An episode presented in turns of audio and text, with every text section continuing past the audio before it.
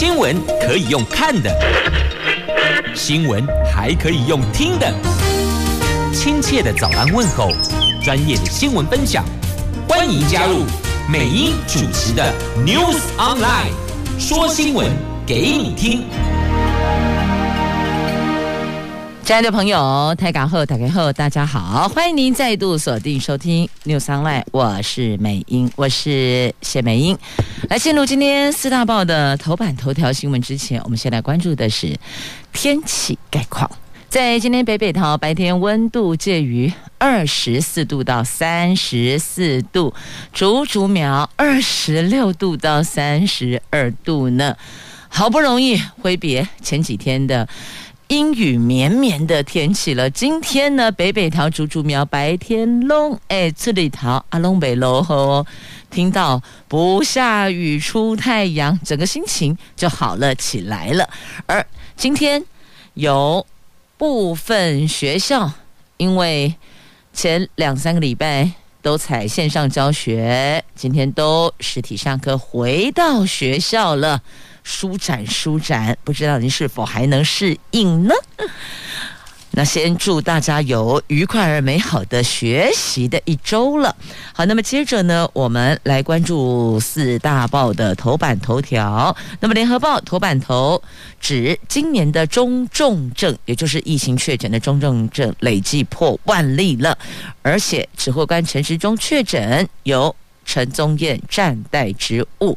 那再来是。就恐怖哦，就在欧美变异株再起，太可怕了。还记得之前我们在接种疫苗的时候，有特别提到哦，比较担心的就是变异株，有这个疫苗可以去 hold 住，不让确诊中重症，把这个风险几率降低。可是现在变异株出来了，所以大家纷纷关心哦。那请问这个疫苗阿甘五号呗？自由时报头版头条：这日本正告台湾海峡和平对国际极为重要。讲这个话是防卫大臣会中国部防呃中国国防部长的时候提出来的哦。那么中时提的也是这个台海两岸的问题哦。这胆敢分裂台湾，不惜一战打到底。对岸说的。那么再来呢？这我们这里说你藐视国际关系和平原则的宣战行径啊。这我们回应。中共对台湾军事威胁，那泽伦斯基则说，国际社会应该以外交手段来解决纷争哦，是他们就是当事人呢。乌克兰到现在跟俄罗斯这场战事到底什么时候画下去啊？阿哥跨博啦，经济日报头版头条来了来了，利息利率到底怎么处理呢？这到底要升半码还是升一码？这央行礼拜四铁定升息，只是要升多少的问题呀？好，我们先来关注在今天中时自由头版头条的新闻。中国大陆国防部长魏凤和，他昨天在新加坡举办的这个活动上发表演讲，他警示台湾，如果从中国分裂出去，那么中共解放军将不惜一切代价。一定会打到底。那这个时候，魏凤和在十号和美国国防部长见面之后，在三天之内二度发出相同的警告，等于说呢，昨天说的跟三天前，以昨天来看呢，往前推的三天前，今天来讲是四天前，他说的内容是重点是一样的，等于三天内七十二个小时内。二度发出相同内容的警告，那对此我们总要有个声音吧，总要回应吧。陆委会回应了，他说：“魏凤和在国际场域对台湾是文攻武赫，这个是藐视国际关系和平原则的宣战行径，证明。”北京当局是制造区域严重不安的根源，强调中共企图以武逼统，终将自食恶果。以武逼统，就以武力逼统一。那今年度的香格里拉对话会议在十号起在新加坡登场。昨天，魏凤和以中国对地区秩序的愿景为演说的题目，他就南海中美关系还有俄罗斯乌克兰冲突等议题发表中国立场。提到台湾海峡问题的时候，他用词转趋尖锐强硬。他说：“他说的啊。”台湾是中国的台湾，台湾问题是中国的内政。如果有人胆敢把台湾分裂出去，我们一定会不惜一战，不惜代价，一定会打到底。这是中国不二的选择。所以呢，是一代共和国，台湾是中国的台湾。哦，有没有问问我们当事人？我真的觉得哦，现在的社会就是这样，好吧？我把它缩小到家庭里边来看好了哦。这爸妈常在谈论的。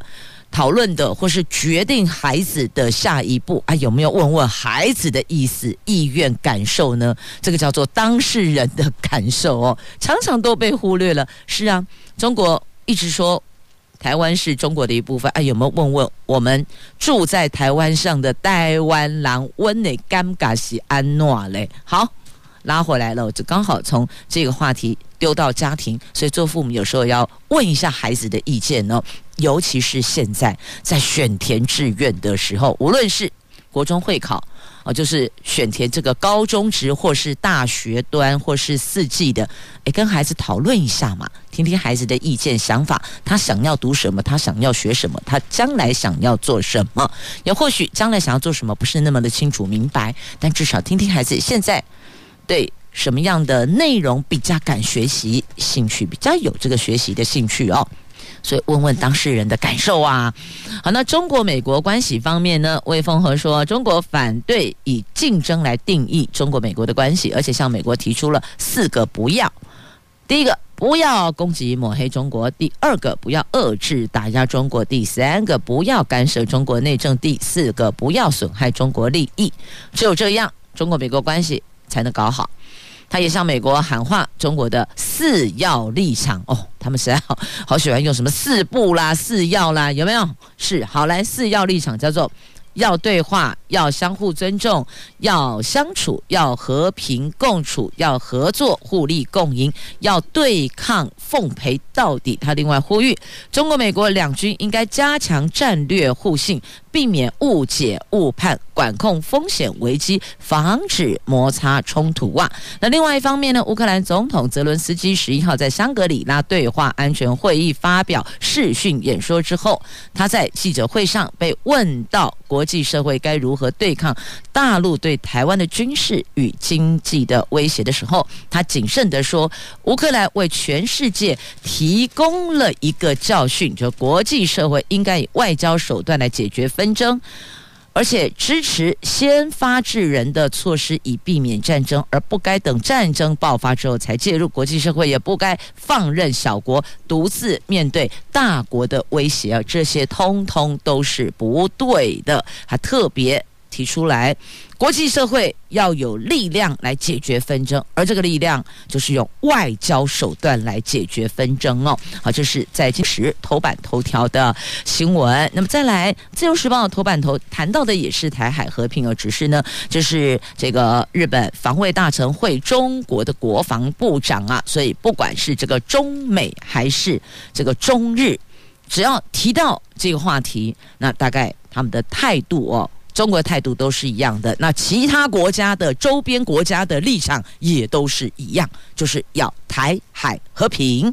这日本防卫大臣岸信夫十二号在新加坡出席了亚洲安全会议，也就是这一场同样的香格里拉对话。这段期间，他跟中国国防部长魏凤和举行了双边会谈，重申日本对台湾立场没有改变，而且强调台湾海峡的和平稳定对国际社会非常非常重要。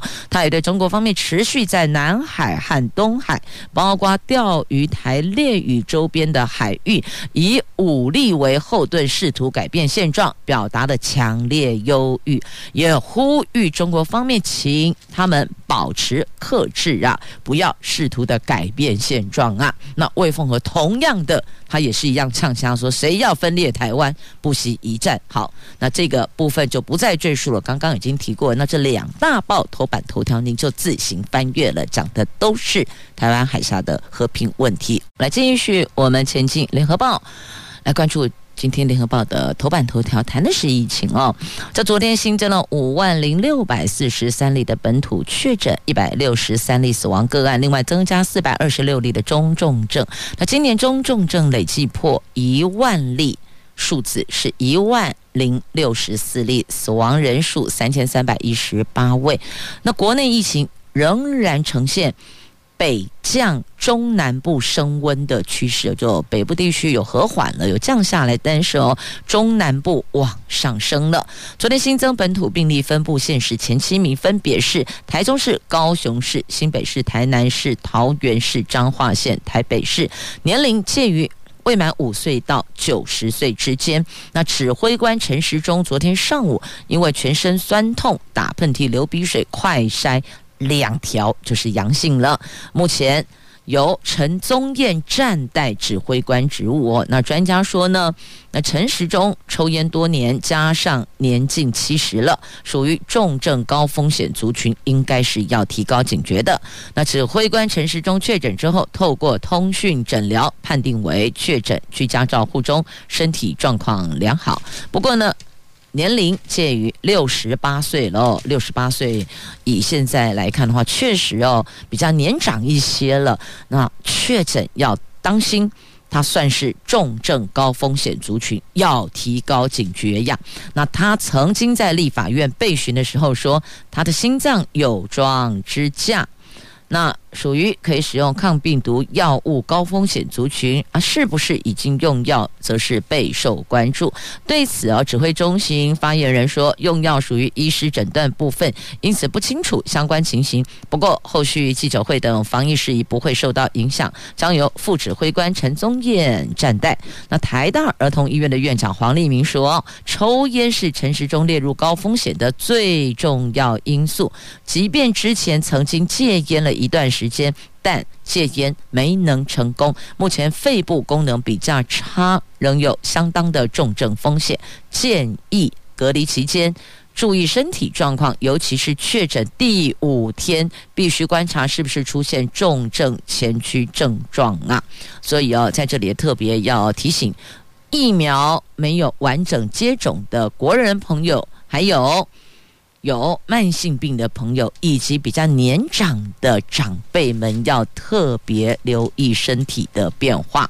那昨天新增的死亡和重症个案中，并没有儿童个案，其中最年轻死亡个案是三十多岁男性，接种三剂疫苗，五月三十号 PCR 阳性确诊，七天后。在家中过世。那司法相验死因是肺炎合并呼吸衰竭，后续追查个案有肥胖、脂肪肝及糖尿病等高风险因子啊。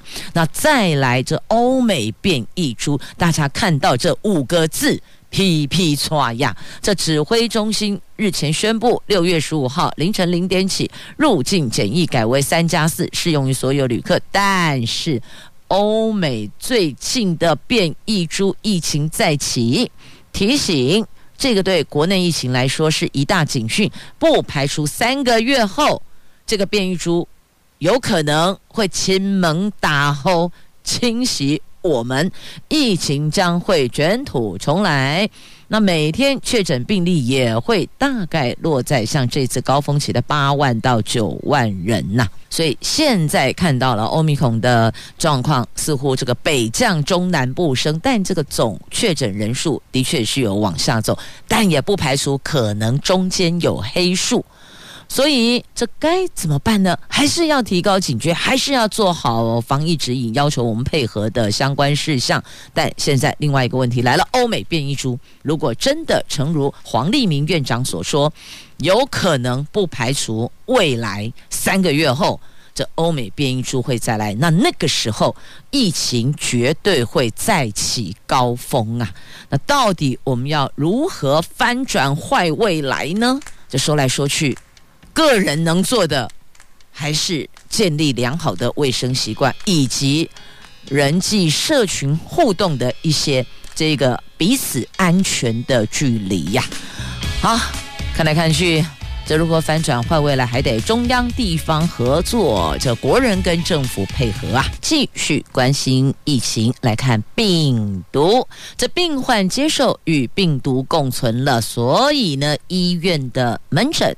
回升了，挥别过去跳水式的降幅呀。这疫情冲击，民众就医意愿，去年的就医件数比前一年再减少了二十七万件，更比疫情发生前的二零一九年大幅减少了五千四百五十四万件，这减幅高达了十五趴，被形容这个叫做跳水式下降。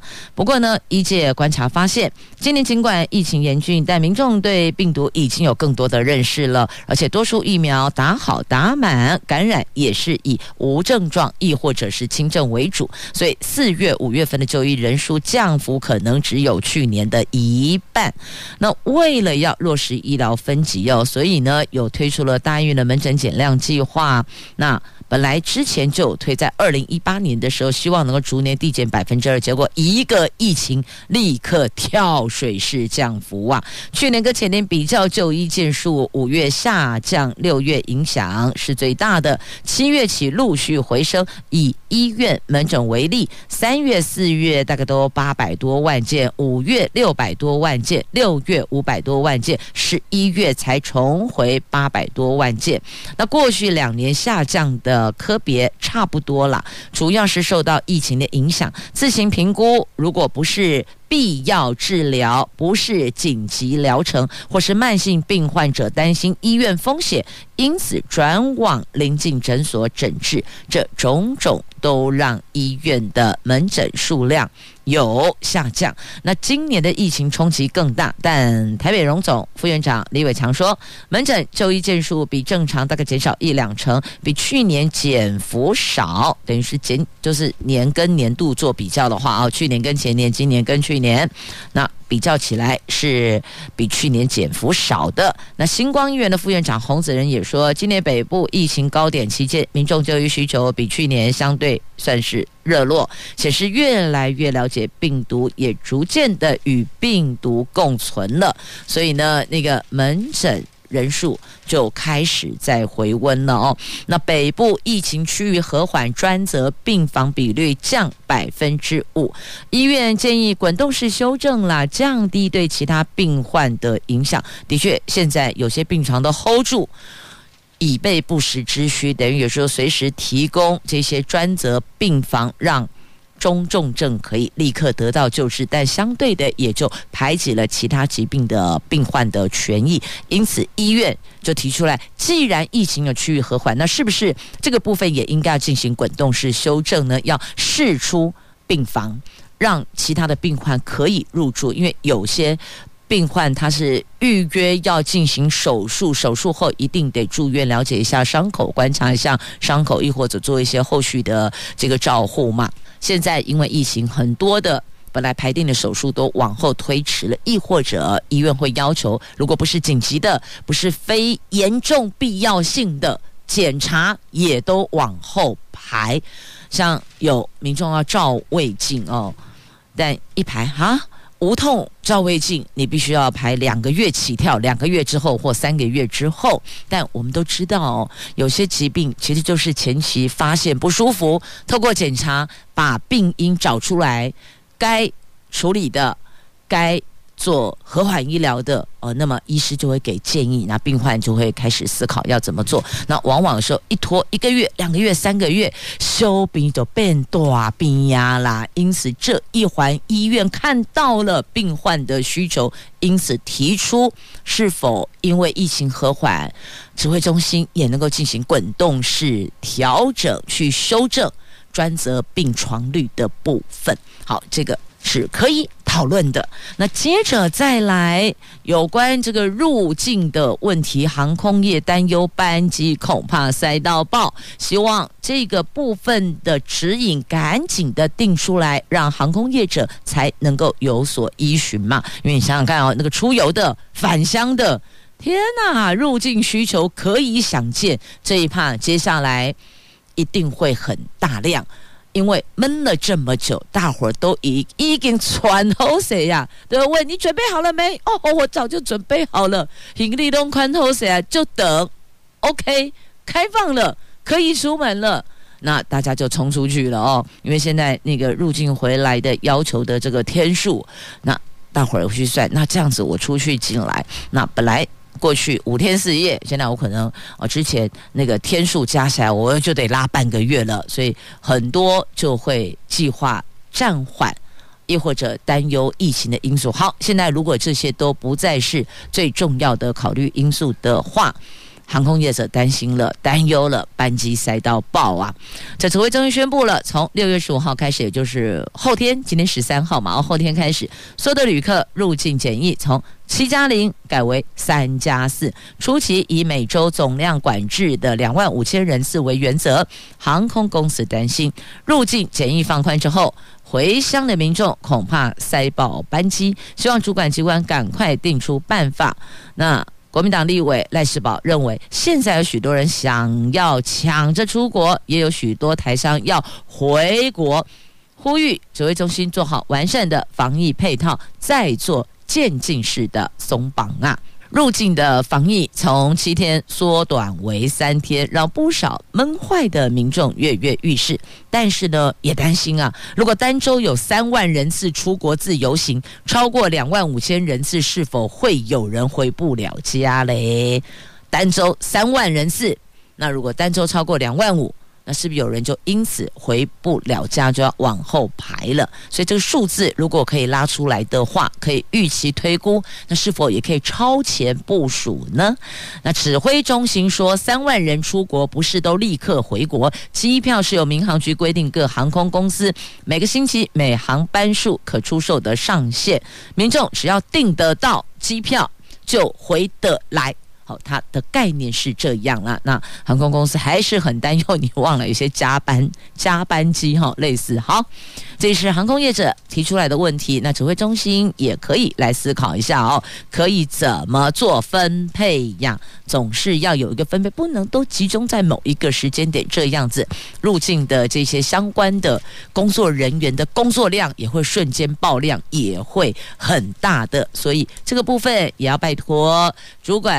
单位也能够构思讨论，律出一部指引，让航空业者有所依循，这样子才会比较圆满一些些呀。来这一段带您关心《经济日报》头版版面的财经新闻呢，有利息利率是否要升息？到底是半码一码还是不升呢？那还有美国的联准会的利率决策，以及台湾股市，好，亚洲的股市、汇市、债市都带你一起来关心了。这央行在这个礼拜四，就是大后天。十六号要召开第二季的理监事会，那有三位专家都预测，央行礼拜四铁定升息，幅度是半码起跳。不止如此，利率交换市场更大胆押注，央行这一季将升息一码。好，那到底是哪三位？专家预测的第一位，台新金控的首席经济学家李振宇；第二位，国泰世华银行首席经济学家林启超；第三位，台金院的院长、央行理事张建一。他们都预测会升息，只是到底升多少啊？国内外通膨高涨，加上美国鹰派升息，我国央行六月跟进升息已经是箭在弦上，不得不发了。但是呢，本土疫情未属高原期，央行是否仍有升息的条件？市场高度关注。对此。台新金控的首席经济学家李振宇预估，央行礼拜四将升息一码。央行总裁杨金龙先前在立法院质询时有透露过，六月可能推出第五波房市选择性信用管制。但是考量目前台湾的通膨压力，经济成长仍相对稳健，同时联准会处于快速升息阶段，央行也有跟进升息一码的压力。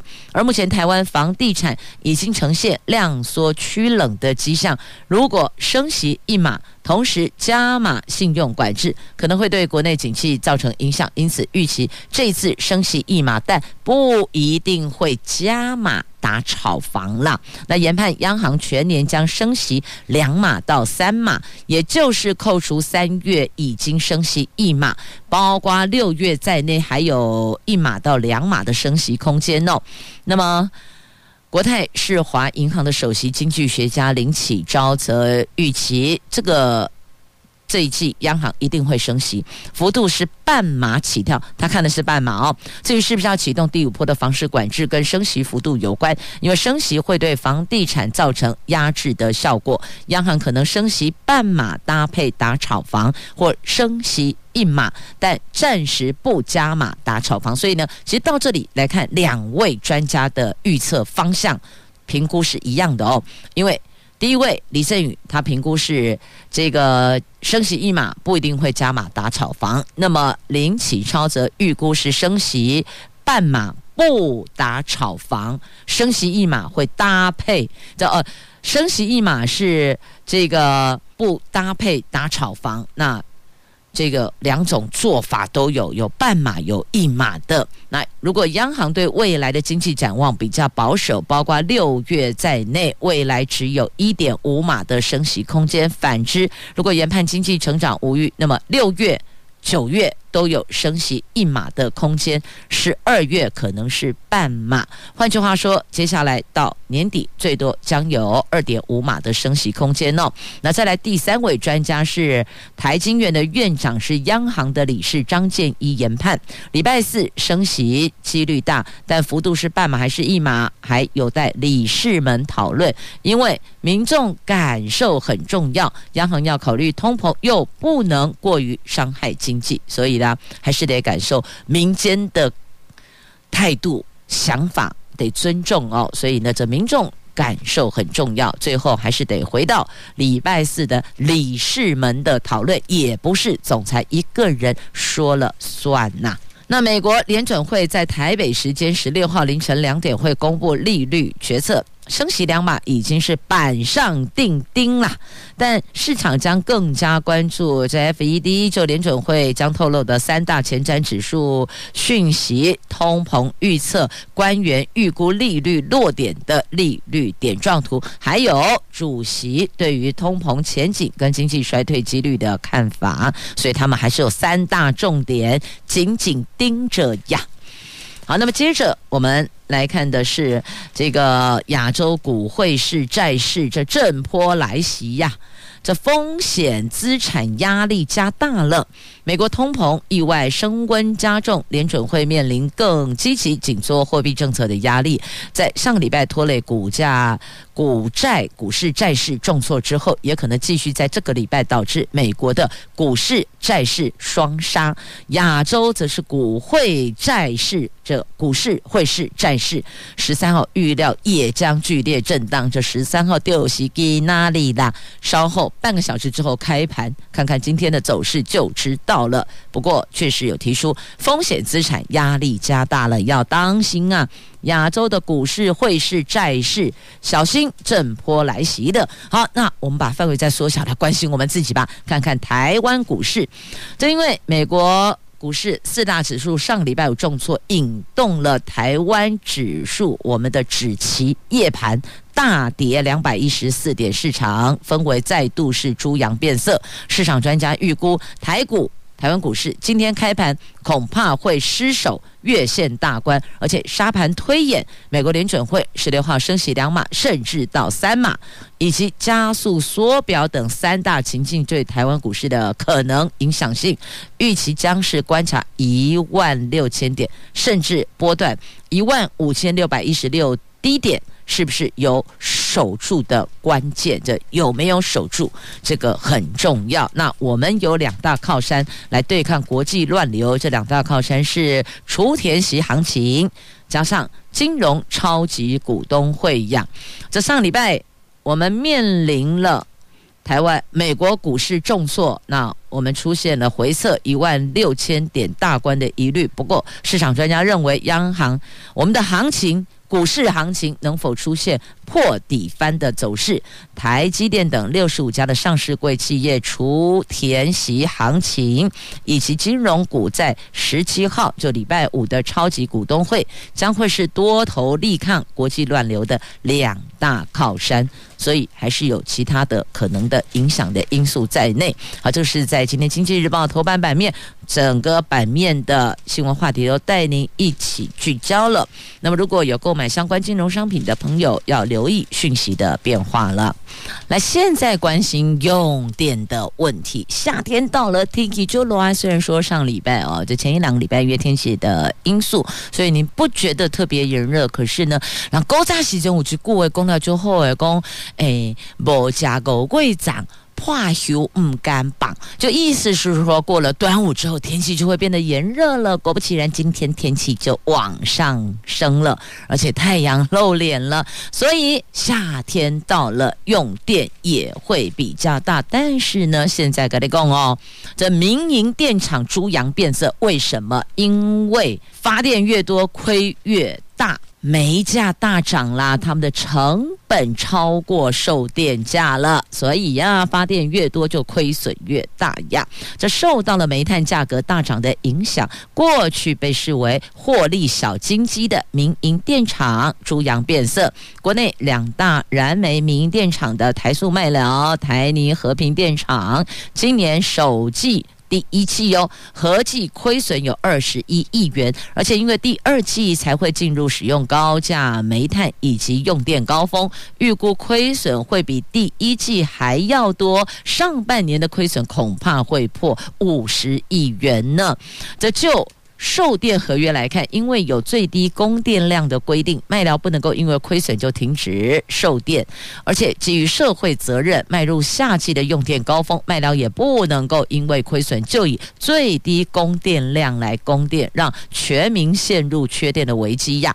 那今年三月份煤价狂飙，但麦寮电厂采购煤炭的高成本还没有全数反映哦，三月。还在用今年一月签订的合约价，四月、五月才会反映到高煤价。第一季还不是亏损的高峰，第二季会亏更大，因为成本超过售电价格，所以呢，发电越多也就亏损越大了。因此，这个夏天到了，会不会因为这样影响到我们的用电呢？最大家关心民生用电，那当然这些厂区的用电也很重要，要不然那边挂点了，大家就不坎坷啊，没有工作，没有收入，怎么养家活口？所以是环环相扣的哦。那在今天的自由时报的 A 七财经新闻版面，整个版面它都有在做相关的报道。那另外呢，这个礼拜油价不调整，好，大家应该今天知道了哦。因为有调整的话，昨天晚上十二点就会做价格的议。懂了，好，那么继续呢，我们再来关心的这个是有关选举的话题呀。来看在联合报头版下方，中国时报 a to 要闻版面来看台北市长的选举，来讲万安。他说陈时中防疫不及格，然后又批柯文哲频频杠中央，所以等于是左打陈时中，右批柯文哲。他说台北市长的这一场选战不会是佛系打法。国民党台北市长参选人蒋万安。他批评在竞争对手在防疫指挥官陈时中表现不及格，尤其是对这个火化之乱，他的这个反应冷血。他另外又批台北市长柯文哲自删购买疫苗等预算二十八亿，事后还说错在太相信中央了。其实啊，柯批是把责任推给中央。如果蒋万说重点，他说如果我是市长，我会保留这一笔预算的。那么他。获得国民党提名参选台北市后，第一次提出了他的看法，而且大家过去可能觉得他比较温文儒雅、文质彬彬，也许是佛系打法，但他说绝对不是，不会走佛系打法，也强调喷政治口水不是他的风格，他无法得到市民的肯定，他同时提出了一些。疫后的经济复苏计划，他也强调了他的一些施政优先等等等哦。好，他因为一家三人确诊，所以对疫情超有感觉的。他说不担心被攻击，已经准备好了。谈潜在对手，他说留给选民去评断。好，详细内容你就自行翻阅哦。说在今天联合报的头版下方，它有个决战百里侯的报道，所以会针对各候选人。做出一些这个专访哦，专题报道。那今天出现的是蒋万安。那接着连接《中国时报》A two 焦点版面，谈的是陈时中。这英系就民进党内哦有各派系嘛，这个英系蔡英文的英英系还是没放弃，要陈时中选台北市长啊。他说趁着确诊沉淀有利，支持度回升，所以。请他再考虑考虑哦，但也有人说：“哎呀，陈时中部长，你都六十八岁了，还选什么呢？就把您的专业拿来服务所有的广大国人吧，因为打选战是很累很累的哦。但是其实有时候换个角度思考，你看人家都这把年纪了，还在这么辛苦的做服务，那请问我们这些后生晚辈又？”如何能有怠惰的资格呢？所以有时候看看前辈这么努力，我们也应该告诉自己，也得要再加把劲哦。好，如果有这个能量可以服务更多的人，那当然是最好的。这国内疫情烧，指挥中心的指挥官也加入确诊者联盟了。民进党籍人士昨天透露，最近一连串的防疫争议波及到年底的选情，但是民进党内英系还是没有放弃。陈时中出战台北市，想说趁他确诊可以休息沉淀一下也好，养养身体也好。不过呢，北北桃人选迟迟没能拍板定案，已经让地方颇为焦急了。那民进党立委许志杰说，希望最慢最慢下个月底前能够敲定，让母鸡赶快出来带小鸡呀。这是民进党内人士的心声哦。不过你看一下啊，之前这个民进党籍的桃园市长郑文灿郑市长，他在参选的时候，不是这一届哦，这一届是他第二任哦。上一届的时候呢，他也是选前一百天呐，选前百日，主席拍板要他出来打这一场艰困的选战。在那个时候，八年前，确实对民进党来讲，这是一场超级艰困的选战，但是。郑文灿也是用三个月时间拿下了桃园市长，所以哦，我觉得这时间长短不是最最最迫切的第一问题，这可能可以放在第二哦。第一个是到底有没有挑对人、选对人，这个人选是不是 A 档看改 A 档担担当大任？哎，代一代一别安怎讲？我的意思就是说，是不是足以担当大任啊？如果人选对了，党内团结起来。那这场选战才有机会打赢啊！所以第一个人选要对，第二个党内要团结呀，不要党内互打，党内互打免钱呐，真的是打到这个伤筋错骨啊！来继续我们关心在《旧时报》头版下方的新闻哦，这清冠一号茶包不是呢，它里边是毒咖。飞这毒虫坦诚故意硬的要躲警察查气呀，但还是被揪了出来哦。这发生在台南，是台南警方抓到的哦。这发现这个茶饮包上面印着“清冠一号”，你要知道，现在只要看到“清冠一号”，大概把揪顶弄就打绿耶哈，感觉好像看到救命仙丹一样。结果呢，发现这个内容不对呀。啊，怎么会是毒咖啡呢？啊，清冠一号一号不是茶包吗？那来对是哦，这个咖啡是哦，露露的物件哦，原来里边是。毒咖啡真可怕，所以也请所有的朋友们不要看着包装上所打印的字样就信以为真，内容物就是这个不一定，不一定，那不是绝对的哦。那这事儿怎么被警察背背破获？因为这栋大楼里边飘着很臭很臭的毒味，那一闻就知道这个不是普通的味道哦，可能有人在这栋大楼里边吸食毒品啦，所以报警查，警察背背来搜索才破获查到的，可是。查不到毒品啊，只看到桌上两包清冠一号茶包，哇，连警察杯杯眼睛都圆了。后来毒贩才说，哦，那个不是，那个不是清冠一号茶包，它是毒咖啡。这清冠一号是治疗新冠肺炎的中药，而且必须经过医师处方，所以呀，警察贝贝也心生疑窦，因此急起质问他才回答了。好，所以警察贝贝告诉你呢，也呼吁大家的喝。任何的饮品、吃任何的食物都要注意。好，那接着我们再来看的是翁来呀，哎呀，怎么办才好嘞？来看农民哦，马赛不美利亚。这去年中国以介壳虫为由颁布台湾凤梨禁销令，当时农委会主委陈其仲宣布投入十亿元救市场，如今石斑鱼遭禁，陈其仲说凤梨都可以克服了，石斑鱼更没有问题。但真的是这样吗？来看看凤梨的问题哟。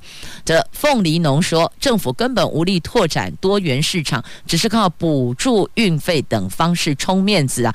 来看看凤梨价格哦，这个价格前年、去年到今年。前年的价格一斤金钻凤梨中盘商的收购价还有十七块、十八块，今年只剩十块钱出头了。你看到、哦、这是金钻金钻吧？应该是金钻凤梨哟、哦。那价格你看金钻的等级是中盘商收购价从十七八掉到十元出头，这中间的价差就很大喽。那再来说呢，过去台湾的凤梨有十只八只去。大陆一台斤可以卖到二十块，但现在卖到日本也只有十五块，因为日本根本消化不了那么多的量。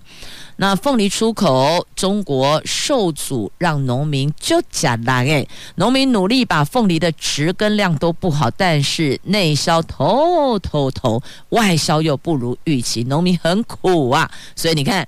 凤梨其实并没有真的救到，现在还有石斑鱼养殖户的忧愁，请问政府看到了吗？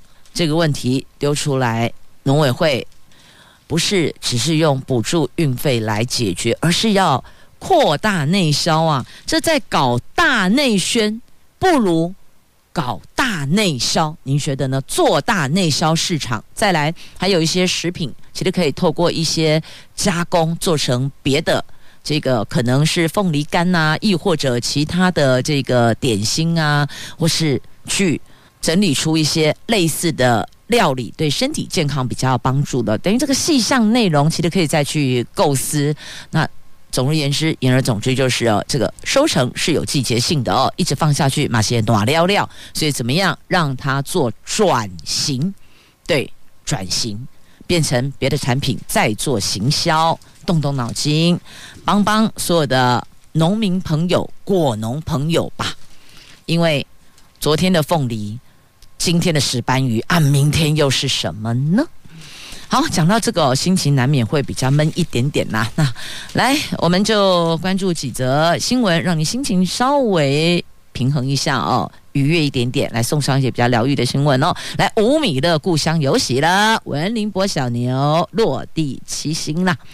这纪录片《五米的主角之一，今年八十四岁的文林波饲养的水牛，去年误食剧毒农药抢救不治后，他再从花莲买来一头水牛。日前端午节晚上，这一头母牛自行生下小牛，第二天起床看到。小牛已经可以走路到门口，跟他 say good morning，被啊高炸呢，哦，心情超开心的。好，这个他说，这只小牛背部有七个旋，就像我们人头顶上哦，桃张丁桃头顶上的玄，小牛就是俗称的七星落地，是牛吃最好的命格。他说，鸡架骨赞呐，好，跟着文林伯心情好一点点。好，那么再来。看一下这个东北角，我们来东北角尝鲜，因为飞鱼回游了。每年五月到七月，飞鱼群随着黑潮游进东北角海域，渔船在这一段期间经常捕捉到飞鱼。有一对超出体长一半、宛如翅膀的胸鳍是它的特征哦。那新北市的渔业处建议，飞鱼撒上姜丝后蒸熟，鲜味十足，等于说不用太多复杂的。佐料或是烹煮的方式，你就是撒姜丝，然后把它蒸、引炊，最后起来的啊，这样有没有觉得食指大动了呢？好，再来赏花吧，食指大动，我们来让视觉有一点养分哦。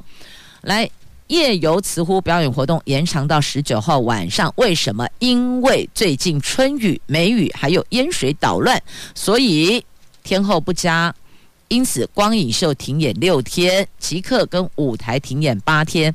那告诉您，因为有天后因素影响停演，所以活动延长四天到十九号晚上闭幕啊。这里有。这个光影季在水上使用全息浮空投影的方式，结合了樱花、泰雅、勇士、航空城等桃园在地的意象，有 3D 立体动画。而且在这里，慈湖有两百座铜像的铜像公园进行光环境营造，设置大型光球、染色灯具、月亮荡秋千灯、兔子造型灯，还有千支白色玫瑰灯及稻穗灯等等，营造出梦幻打卡区，邀您来这里打卡、抛网分享。那还有，这白天可以来赏花哦。中坜的莒光公园，还有新街溪畔兰花盛开啊！这莒光公园在三年前开始种植兰花哦。这位于莒光公园这里的浦强里里长江宠荣说呢，因为里民认同莒光公园的兰花来源不断，目前有超过八百多株蝴蝶兰在树上开花，每年四月到六月是赏花最佳时期。那么另外。邻近的中立区的东兴社区发展协会也是哦，这理事长庄英喜说呢，他们认养新街西龙冈桥到东明桥河岸，三年前向市府都发局申请了亲近家园的补助，打造新街西河畔兰花基地，种植一万株各式兰花，也是热门的赏花、拍照、打卡的景点，邀您一起到这里来。好，这是用看的哦。好，那么再来呢，我们。再回到我看一下，再来我们送上的就是跟交通建设有关系的高铁新竹站新增三条公车路线，这昨天宣布的哦，以。新竹站高铁新竹站为中心的市区公车路线，分别连接新竹火车站、明星科大，还有观雾国家森林游乐区，预计下半年上路。这可以强化交通转乘，还带动五峰乡的观光。那两条路线已经由停驶的福和客运重新营运经营了。好，讲到这个观光啊，再来还有就是学霸国家公园到雪见道路苗六十二之一最末段，年底会定。线有两个方案，二择一啦。年底可以拍板定线，那那预计年底定线，在大概三年四年时间可以完成。好，这是在今天节目最后跟您分享的话题哦。那希望能够带给您好心情啊！最后安排了赏花，还有美食。是，这有时候呢，这生活总有压力，但如何去舒压，这个就得靠自个儿来了啊！好，放了自己很重要。也谢谢朋友们收听今天节目，我是美英，我是谢美英，明天空中再回来，拜拜。